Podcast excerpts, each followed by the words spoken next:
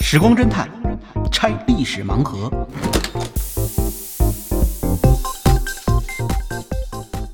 拆历史盲盒，找萨苏。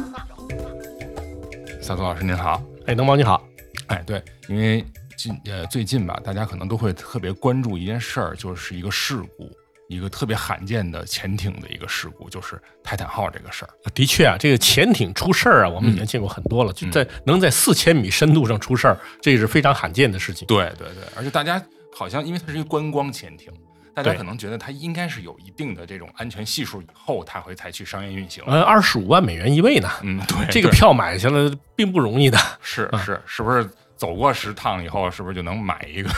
不过呢，他这种事儿啊，这么说确实有点悬，就是这种所谓的水下的潜艇观光。嗯因为我呢曾经参加过致远舰的探摸工作，啊对对那么这个致远舰探摸的时候，当时跟一些老的潜水员，我们就都能聊过这些事情。他们就说，其实水下呃去探摸的时候是很危险的。嗯啊、比如说他们讲到过有一位他们的老师啊，嗯也算前辈吧，因为他不是我国的潜水员，是美国的潜水员。他曾经呢去呃下潜去打捞，呃，应确实不是打捞，是探摸。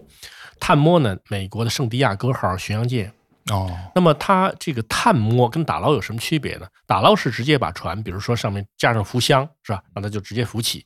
那么呃，探摸就不一样了。探摸像我们对致远舰的探摸，就是主要要了解这条沉船的情况，呃，看它上面有什么有价值的文物等等这些事情先做起来，等于是打捞的前奏，或者也许呃呃，根据这个探摸的结果来确定到底是不是要进行打捞。那对于呃泰坦尼克号这次观光呢，我们也可以把它视作一次探摸啊，就是了了解这个船到底是一个什么情况。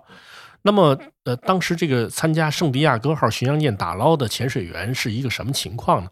他就说，当时我们其实已经下潜过好几次了，圣地亚哥号沉的并不算太深，嗯，它实际上是触水雷沉没的，沉没以后呢，底儿朝天，在在水下是扣着的，倒扣的，倒扣着啊对倒扣在下面。他说他那儿有一个地方啊，就是他那船板上有一个洞，就是当时被炸开的洞。说我就是每次都是从那个洞里进去的，但是等他真的呃这次再进去的时候呢，就刚进去就听见后边轰的一声，因为这个沉船其实处在一种非常不稳定的状态。呃，它里面的任何的东西都有可能会随时塌陷，哦，而且是经过这么多年，你看泰坦尼克号也是如此。呃，泰坦尼克号已经在水下待了呃多少年了？我算算，一九一九嗯快百年了，快百年了这个对时间，所以它实际上有很多零件儿，或者说有很多的这种钢板，应该已经锈蚀非常严重。嗯，我最初认为这泰坦号出事儿，应该就是呃可能碰了一下，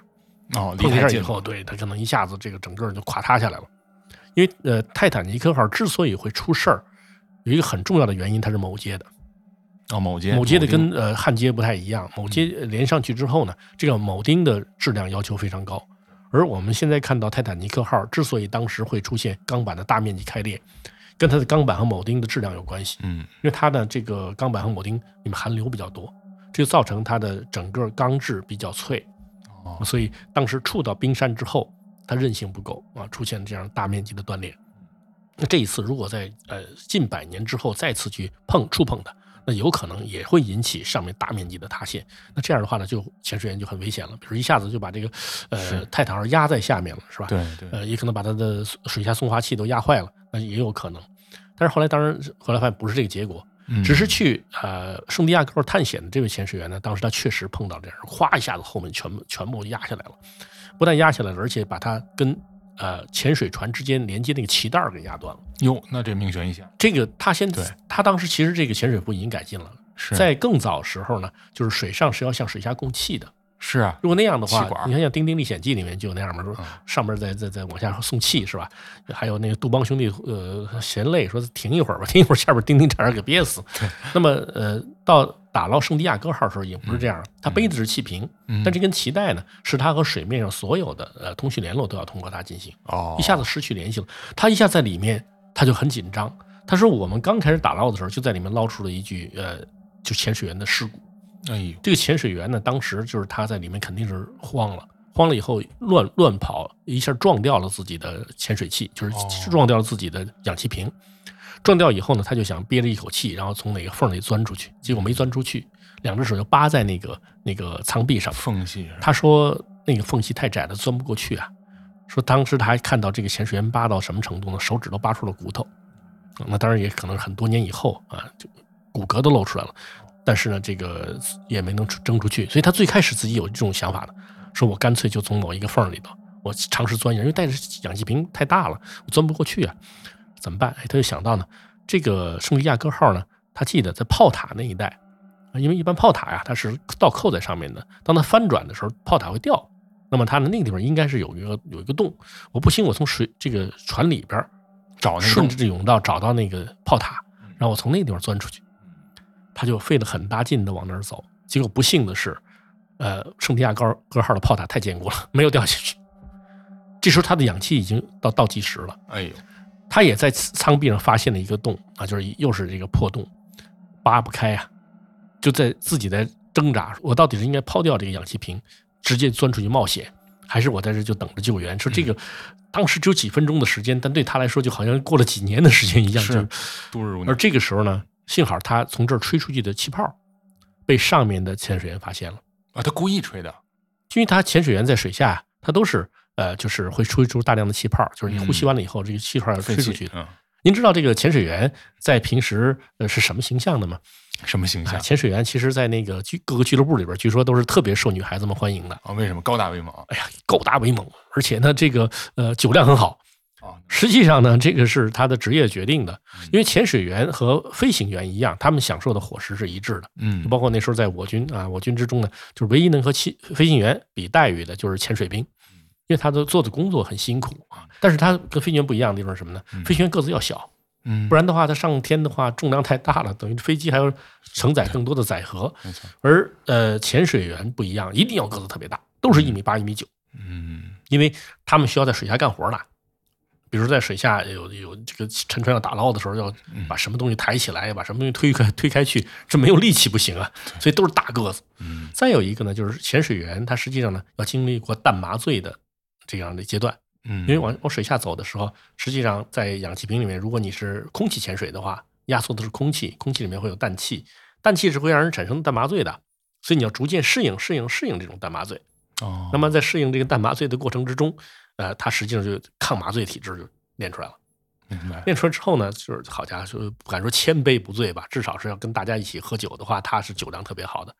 你想想，这个又是大高个儿是吧？又干这种传奇的这种工作，然后又在这儿那个呃这么好的酒量，好像这个一般泡妹子好像一般这条件都具备了。但是呢，你很容易区分开，就是说这人是真真的潜水员还是假的潜水员那？怎么区我为什么分嗯刚才跟你说这句话呢？就是因为你刚才说那个问题，他会自己吹的泡吗？是的。你看那个老在呃喝酒的时候摇头晃脑的家伙啊，就是潜水员。啊因为潜水员都是左边呢有这个呃氧气管儿，咬一口吸一口气，然后呢这气你不能吐在这里头，你得往外右边送气管里给它吐出去，所以总是左右左右摇脑袋。啊、这个就是水下已经形成习惯了，因为你这个要是始终在潜水这个潜水服里边吹气的话，你自己就会最后胀成一个大气球了，你就飘上去了，这个不行的。所以他应该是哎左边先吸气，然后右边送气管再吹气，在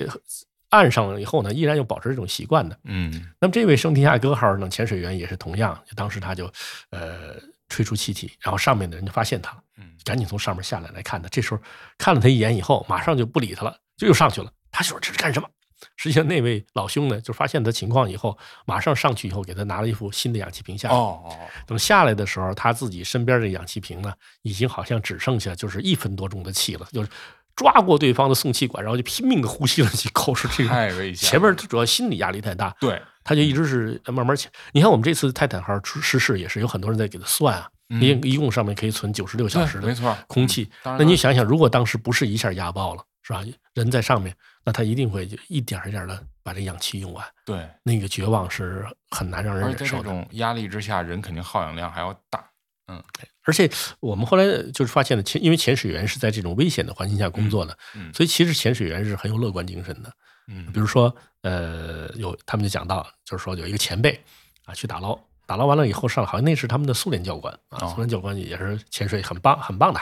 结果打捞完了之后呢，就是完成打捞工作吧，出水的时候嗯，发现喝醉了。说这怎么可能呢？是吧？说这个水下喝了他什么了他喝什么？他弄喝醉了。说看着也不像，因为有时候是淡麻醉是吧？看着也像是喝醉的样子。哦，但是他满嘴酒气啊。是这个问他说带你瓶酒啊你喝什么喝喝酒了吗？下去是不可能，大家跟潜水锅都盯着呢。说这这这不可能啊，是吧？到水下那不喝水吗？最后终于给搞明白了啊，因为这个事儿已经成了一个大家非常奇怪的事情。对啊最后他终于共认是怎么回事儿。原来啊，这个沉船沉下去的时嗯候，在有一个舱室里面出现一个大气泡，就是这这一这个气体呢憋在船里头没出去，哦，等于就是在船里面有那么一部分啊，里嗯面一个大气泡，他就走到这儿就发现了这块儿，咦，说这地方可以出来，这地方是没有没有水的嗯啊，有空气，在但是在船上呢是个运输船，上面有酒有 vodka，那个苏联人特别爱喝酒嘛，于是他就拿了 vodka，然后溜到这儿来，把这个潜水就是潜水那帽子呢拧下来，嗯，放到旁边儿，然后拿起过大家咚咚咚喝，喝完了以后，然后再把这瓶子一扔，再把帽子盖上，又开始做潜水工作了，就在这气泡里边儿，就在这气泡里边儿他。怎么进的这气泡？因为呢，它这气泡就在船的船的船舱里面嘛，啊，哦它已经潜水员能潜到船舱里面去，他就在里面找，就找到了这样奇怪的地方。但是呢，他的这个学生们后来就说说我们老师这是找死，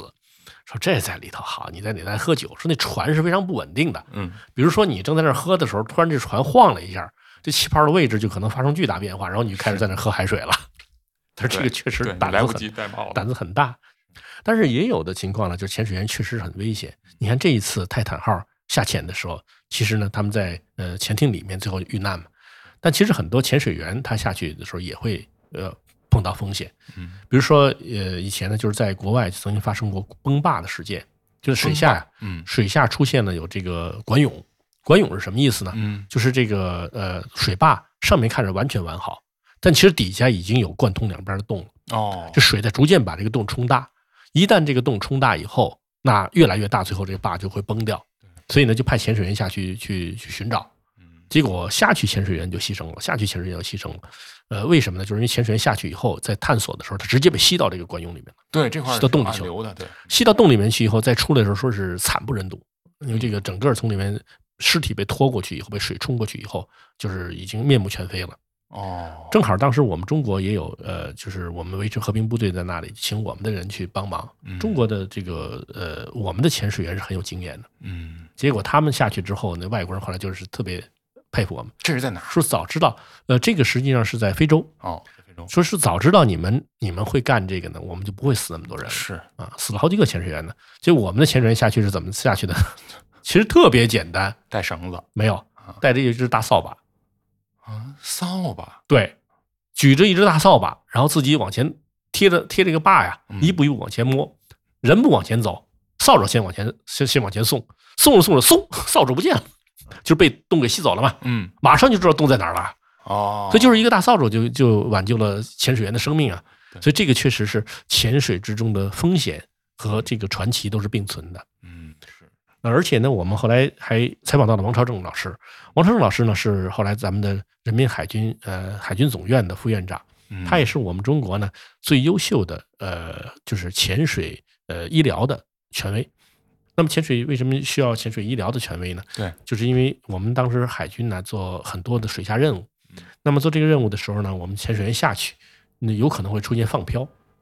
放漂就是说你一下呃下去，然后水下呢水压是很高的，那你要一点一点适应嘛，人才能适应得起嗯来。那如果一下子出水的话，那人就会出现这个内外的压力压力不压力同嗯压力不同，那人就等于体液会浮腾，嗯那这个时候是会有生命危险。那么呃，王院长就是特别善于处理这种情况。嗯据说当年打捞阿波湾的时候，王院长是呃完成了我国第一次就是放漂的抢救。哦当时就是下下去以后，有一个潜水员他的这个潜水服出现了故障，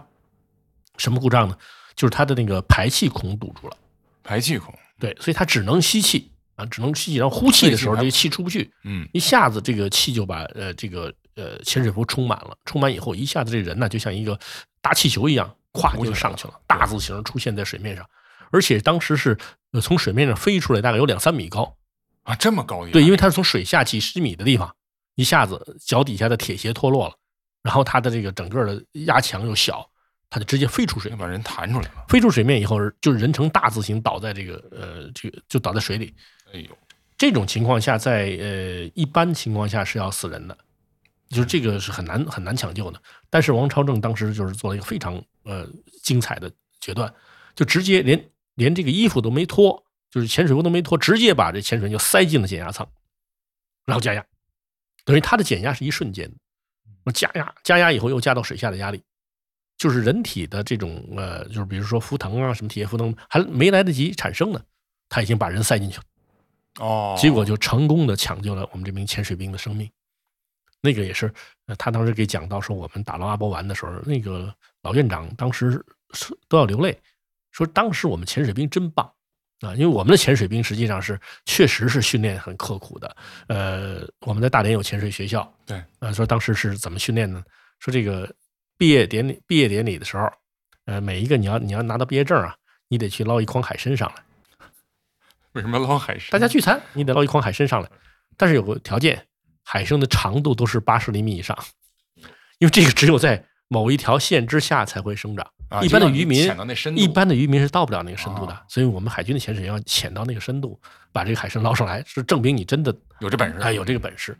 当然还有呢，就是在台海两岸的时候，呃，我们当时也有要求啊，什么要求呢？就是你必须得到对岸拿一样东西回来。 那个后来我们有一个小仓库啊，里面各种各样的都是对岸的东西，这个对潜水员要求更高了。是，但是后来就发现呢，里面大部分都是对方的帽子。嗯，啊对方呢，后来等到两岸呃不再那么紧张的时候嗯，呃，也讲到这个问题，三通了。那边过来以后，一说起这个事儿来说，嗨，说我们那时候知道啊，说一看到水里面有那个涟漪啊，一圈一圈的，知道你们那个小蛙人来了，来了，惹不起。对因为为什么惹不起呢？说要惹这个老小蛙人呢，后边还有老蛙人等着呢。说这个这个要报，比如说我要报上级啊，说这边出现共军蛙人，要这样的话呢，那估计这个事儿就大了今天晚上就过不去了。对，怎么办呢？大家就装模作样的把这帽子往水里扔一进去甩就完了。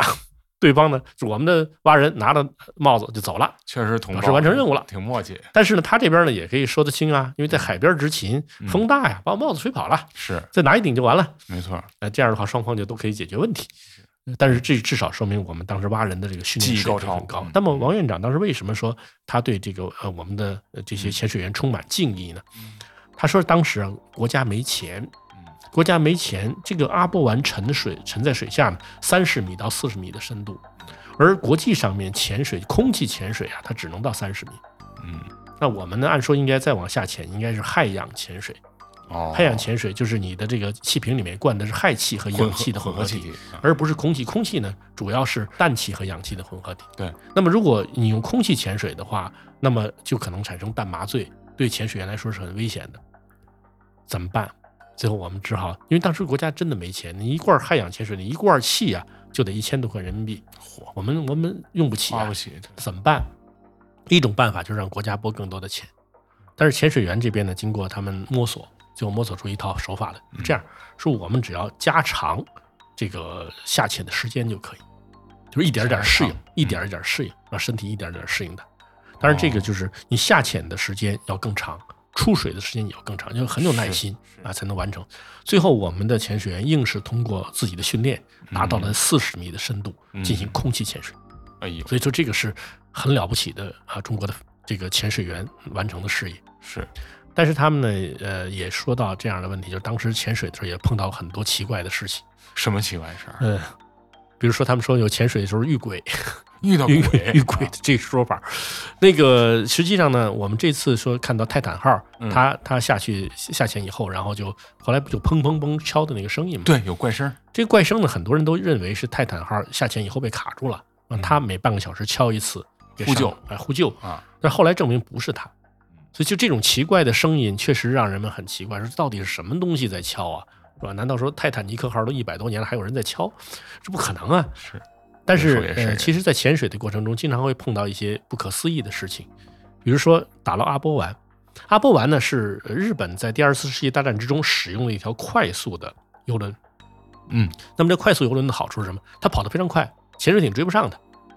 所以它呢可以呃就是根本不用减速，不用走之字形就可以跑。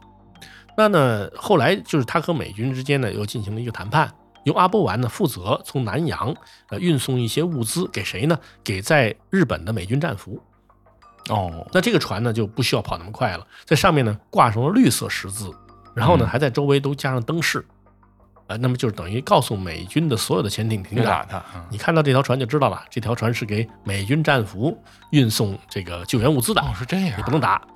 但是结果呢，有一个美军的这个艇长看到以后呢，判断错误，色盲是吗？那我就不知道是不是色盲了，反正是他判断错误，他认为这就是一个好目标，嗯于是就发射了鱼雷，就击中了阿波丸号。阿波丸号呢沉没在台湾海峡的牛头洋。嗯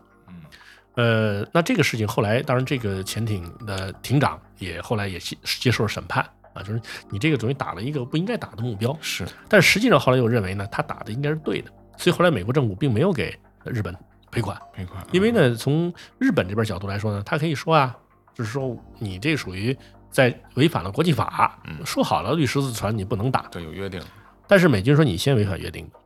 原来呢，你说这个律师字船是给美军的战俘送东西的，结果后来才发现，日本人根本不是这么干的，他是把大批的呃日日本的政要人员啊军政人员全都放到这条船上，因为就是认为这条船美军不会打，逃跑，逃跑。还有呢，就是一些战略物资，嗯，因为它上面有一些乌坦的组合啊，就是有钨、有 T、有坦等等这些，呃，就是合金。啊那这个合金呢，后来有人说说它这个，呃当时我们把它打捞上来之后，挽回了一半儿十年动乱的损失，有这个说法，就是它很值钱。嗯呃，但是当时呢，还有还有很多还有很多其他东西都装都战略武器，都值钱的都转上这条船了。嗯，甚至有人说呢，北京人头盖骨也在上面，但是这个对有后这来说法到对现在还没找着嗯。没错，嗯呃，但是这条船呢，后来这个就证明它并不是呃执行红十字使命的。嗯那这样的话，打沉它其实是正确的。嗯不管怎么说，这条船其实是沉没在靠近我国海岸的地方。是尼克松访华的时候，就把这条船的位置作为礼物送给了我们，哦，于是我们就对它进行打捞吧。那这条船应该算是一条宝船吧，看它上到底有什么。那这样进行打捞的时候呢，说是也碰到过当时说有遇鬼的这种事情。嗯，呃，一个遇鬼的呢是他的这个，当时我们请来的民间的，首先是非军方的民间我们的的专家，民间的专家，哎，然后呢来进行呃这个水下勘察。相当于给个指导哈，是啊因为我们当时啊在长江里面，当时上海打捞局他们做的非常好。哦，呃，长江里面呢，在呃江阴这个地方有大量的沉船，这是在抗战的时候，当时呢，呃，我国海军在江阴沉船锁江啊，组成一道封锁线和日军呃进行战斗。那么这个时候呢，除了沉船沉掉的一些呃老旧军舰以外，它的第一舰队，民国海军的第一舰队、第二舰队基本全损失在这个地方，包括什么宁海号巡洋舰、平海号巡洋舰、海旗号巡洋舰、对呃海荣号巡洋舰、海筹号呃等等这些这些战舰，最后都沉没在这个地方。哦，那么，除了在呃抗战中间呢，日本人打捞了一批，因为他要开把航道打开嘛，嗯，还有有一些军舰，他认为可以捞上去利用。除此之外呢，还有很多船就沉在水下。那么它沉在水下之后，呃，当时我们救捞局就对它进行了大规模的打捞。那打捞之后很成功啊，捞上了很多东西。后来我们一直还在用。那但是呢，呃，当时他们这些人呢，主要是在长江里面进行打捞的。这次要打捞呃阿波丸，也把他们请来呃给我给我给海军这边呢呃给帮帮忙。助力，结果我们的专家下去以后，是刚一下到水水下，马上就拉绳要求上来。然后这边大吃一惊，说这还没开始工作呢。上来以后说吓得这个面如土色，说为什么？说说实际上在下面看到很多奇奇怪怪的小小鬼儿。因为这个也这本在来说这说传的阿神波秘丸这儿就已经淹死很多那个是日本鬼子，说这个一下子是不是看到有日本鬼子的灵魂了？有。但实际上呢，后来海军后来下去研究，说什么？你你看到什么了？说看到一个一个的这个小鬼儿在那闪光啊，看着我眨眼睛。闪光，然后他觉得还有还眨眼睛，于是我们就派人下去一看呢，才明白是什么呢？其实根本不是什么鬼，嗯，而是呢海洋发光生物。嗨，就海洋发光生物，它只闪一下闪一下，有点像眨眼睛，但是在长江里面没有这种东西，哦，所以呢，它在海里面出现的时没候，见过把我们专家也吓了一跳。嗯那后边海军这边派潜水员下去呢，结果没想到也吓了一跳。 这位潜水员我还采访过，嗯啊，他当时已经岁数很大了，在一个水族馆里边工作。结果呢，他呢就说起来，就说说我那时候打到阿波丸的时候，第一个下去啊，就是海军第一个下去的，下去以后，说第一批下去吧，不是第一个，第一批下去的，说下去以后啊，就是呃当时时候我就进那个阿波丸那船里头去了。嗯当时呢，已经让他们呢提高警戒，嗯，说是呢，在这个船里面呢，已经发现，呃，就是有些地方呢，应该有别的国家的潜水员来过，哦就丢了一些国外国人的这个氧气瓶，说明有人来过。而且呢，这个地方在台湾海峡，所以这个地方很敏感，敏感，说会不会啊对对岸的潜水员过来，是是吧？结果他就很小心的下去，而且带着潜水刀的。这个条船已经被打成两截了，是丁字形沉在水下的。嗯他从这个裂口这地方进入船舱，就进到船舱里面，刚进去就哗，他就感觉有人在摸他，哎呦，然后他特别紧张，一回头就觉得有个黑乎乎的家在在他身后嗯。他当时第一个反应就是有敌人的潜水员，敌人潜水员在在碰他。他刚这么就是一反应，马上旁边又有一个家伙也来也来摸他，得他就哎觉得这个是就就就头皮都要炸了那种感觉，团伙了，然后呢，他就直接把潜水刀拔出来嗯，直接对着这个黑家伙，直就是给了一刀。他因为这人果断不可能有自己的战友嘛，是肯定是呃不是敌人呢、就是什么其他的，比如说海洋生物之类的。结果他就想到说，也可能对方会一闪躲过去，嗯，也可能呢对方呢会被刺了以后，比如流血啊什么的这种情况。但是他做梦也没想到，说我这一刀刺过去，对方一口就把我这个刀给我咬住了，而且咬就住了，就是不撒嘴，吓得他就是直接就是拖着这个东西就就就跑，因为他当时也慌了，他说我本来应该把刀扔了的，但当时就对是没松手，刺了他，然后我就跑，然后他就一直叼着我这刀。给拉上来了，这时候他也就是他毕竟是老呃老的这个潜水员，他比较有经验，他说情况有点不对，说这个东西啊不像是生命体，不像生命体，不像生命体，就尽管它围着我这转啊碰啊，但是它好像没有没有要要要对我怎么样的这样这更，很邪奇怪乎啊，他就拉绳，使劲拉绳，要上面把它赶紧拉上去，嗯就上面真的就把它拉上去了，啊，拉上去手里的刀还带着这么一个怪物，说到底我要带带上去看看是什么到哦底是什么呀谁在咬我 啊，就上去一看才发现什么呢？就是灰乎乎的那种大块儿，才发现呢这个东西是天然橡胶的橡胶块儿，哦，因为军舰或者是飞机都需要天然橡胶。就哎配重是填吧？补缝隙，否则呢，飞机的油箱一打就穿就爆炸了。哦，是这呃个，，飞机要想要那个呃不不爆炸的油箱，就要在油箱里边刷一层橡胶。嗯所以日本当时为了继续战争，他从南洋呃收集了大量的这种呃天然橡胶，嗯，由阿波丸准备带到日本的，也是战略物资，也是战略物资。嗯，但是这批橡胶呢，后来我们发现还能用，还能用，还能用。后来我们打捞上来了，还能用的。结果他就把，因为它这个橡胶这个东西啊，它是零浮力，在水中啊，它既不往上飘，也不往下飘，所以才会出现围着它转，然后它就是软的，还还会抚摸你这这种感觉对。一刀刺进去，当然这个橡胶块儿呢，你直接一刀就刺进刺到里面，不是它咬你，而是你扎进去了。所以当时也把他吓得够呛，但是哦毕竟这个事情还是呃比较顺利的解决了。最后嗯我们打捞阿波丸呢也比较成功，哦，说到这个时候呢，我们就讲到了，你看我们打捞阿波丸算是成功的，但是这一次呢，这个泰坦号却是失败的。对，泰坦号探险到底失败在什么地方呢？是，现在当然还在调查之中啊，嗯，但是是从我们现在掌握的情况来看，可能跟呃粗制滥造有一定的关系。这工艺不行，我这倒不是说冤枉他们，因为现在已经嗯各种各样的情况都出来了。讲到什么呢？一个是，呃，他当时呢，就是下潜的时候，嗯他使用的这个操纵器是用游戏的那个操纵手柄改装的。这么是随意，这一次呢，就是下潜的时候，呃，这一次下潜的时候是五个人下去的。是其实本来还有另外一个人也准备跟着下去的，这个人叫克里斯。嗯克里斯跟这次遇难的哈丁两个人都是亿万富翁，而且嗯都是来资助泰坦号的。哦，但是当这个克里斯看到这个里边操纵器居然是用游戏杆儿改装的，他就害怕了，他觉得这个东西可能有点儿好像这个标准不太好啊。对啊我我我不去了，他不去了，所以他最后没出事儿。这是一个事儿，说已经发现有问题了。第二个呢，就发现这个渗水器啊，它其实只进行了一千三百米潜深的呃这个测试，那超过它的这个它设实计际上实际上潜的深度是三千八百米。对，这超过规格了，是，就是说呢，他当时有人提出来要他做这个检验，他自己说设计上没问题，嗯，但是如果要检验的话要花一笔钱，他不舍得花这笔钱，所以就没做这个检验，哦嗯所以这个可能是一个大问题。还有呢，就是现在查明呢，它上面用的这个材料的确是军用材料，嗯但这个军用材料好像是做飞机呃几十年以前剩下的，它是以非常低的折扣买到的它，然后来制造的这条泰坦号。那这一切可能就意味着在设计上面、对在施工上面，还有在这个材料上面都会存在一些问题。对对对，沉了就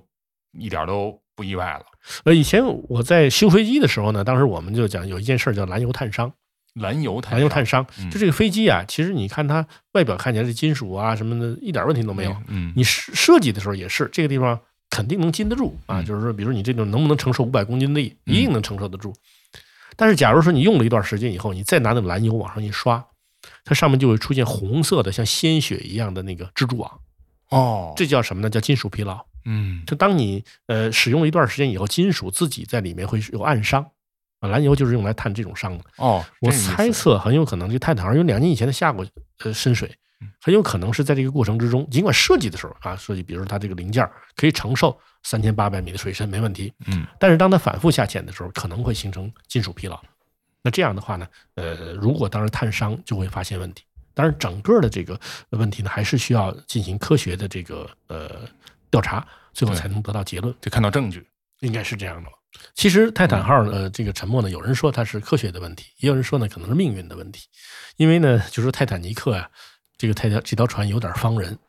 对他们这个级别的这三艘船是不是都不太顺利？对，泰坦尼克号一共三艘船，呃，一条第一条是奥林匹亚号，奥林匹亚号呢，就是它本来就是号称就是最快的游轮了，那它怎么没像泰坦尼克号这样让它来做这个呃，就是跑北大西洋航线，而且要创造一个新的记录呢？啊，是因为是因为奥林匹亚号下水以后不久，就和美国海军的一条巡洋舰发生了撞击，它的这个呃螺旋桨受伤了，嗯，所以当时呢不能够去执行这个任务，可见这条船运气也不太好。是泰坦尼克号是在首航之中就沉没了，而当时奥林匹亚号当时离得五百海里，马上赶过来救援，但是当时去被救上来的很多人不愿意坐这条船，就是说你这个也不同样安一条全船，对的，你这怎么能这有一样的心船理又阴让影吧我上去了呢？这个是是这太不安全了，嗯所以最后呃这条船呢，后来在经营之中就因此受到了很大的影响。哎呦，那么第三条呢，叫呃布列颠尼克号，对，布列颠尼克号呢，它是在第一次世界大战之中，呃，当担任了医疗船。哦，它当时呢是上面有很多的护士，然后有很多嗯的呃伤员，医院船，结果也是呃遭到了水雷的袭击，嗯结果中雷之后好像没多长时间，几个小时就沉了就沉没了。嗯，因此说呢，泰坦尼克号所谓的不沉，实际上应该说只是一个神话啊。但是呃，这一次是不是它的命运也影响到了泰坦号？这个我们就觉得有点神秘主义了。对，咱今今天这期就咱们延续了一下这个神话背后的一些小故事了。对是，下次咱们最好能找到一两个潜水员给大家讲讲潜水的故事，其实是蛮有趣的。啊，对我听了这个也确实觉得很精彩。比如说，咱们下次讲讲怎么去探捞啊致远舰，哎，这是一个特有意义的事儿。探摸致远舰的时候，当时很至甚至我们的潜水员说呢，邓大人还把这个舷窗都擦亮了，等着我们潜水员下去呢。又是一特别神奇的事儿。到时候咱们再讲。行嘞，本期节目就到这里，欢迎通过喜马拉雅、网易云音乐、QQ 音乐、小宇宙和苹果播客搜索“时光侦探”找到我们。真是真相的真，也期待你与我们分享对节目的想法和建议，多多分享和支持这档小节目。好，谢谢你的收听，我们下期《时光侦探》再会。